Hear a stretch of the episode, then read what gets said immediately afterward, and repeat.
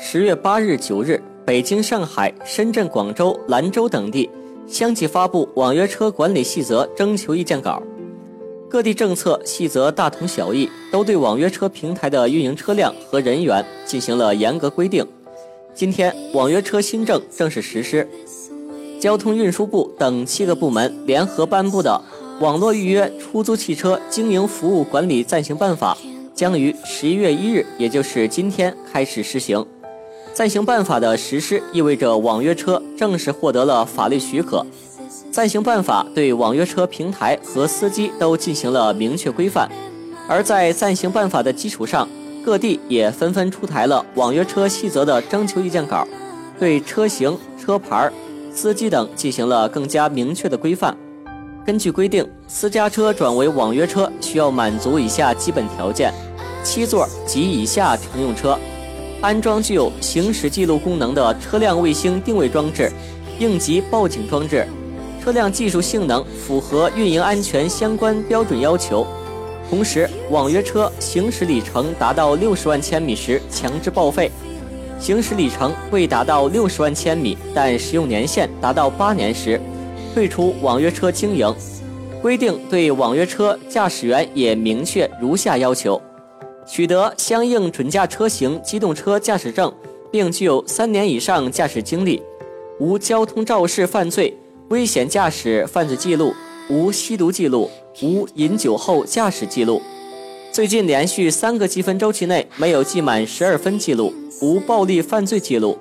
城市人民政府规定的其他条件。网约车暂行办法发布之后，神州、易到、滴滴分别发表了自己的看法。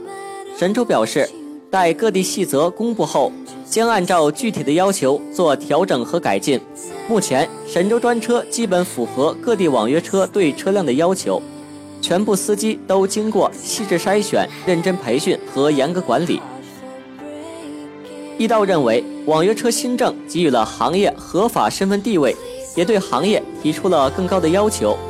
易道始终积极倡导依法合规经营，易到正按照新政的要求积极开展资质申请，并对现有业务进行科学优化。滴滴称，在过去三周各地网约车实施细则征求意见期间，滴滴积极与各地主管部门沟通汇报，梳理了具体意见。在新的政策环境下，滴滴还将积极配合有关部门加强规范管理。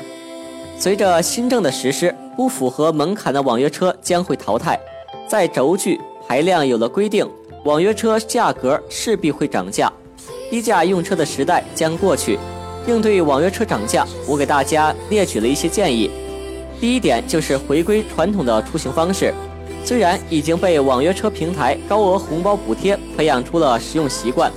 但是实在打不到车的情况下，不少用户还是得回归到公交、地铁等传统出行方式。在专车、快车数量大减、价格大涨的情况下。价格相对低廉的顺风车，或许也可以满足一些用户的燃眉之急。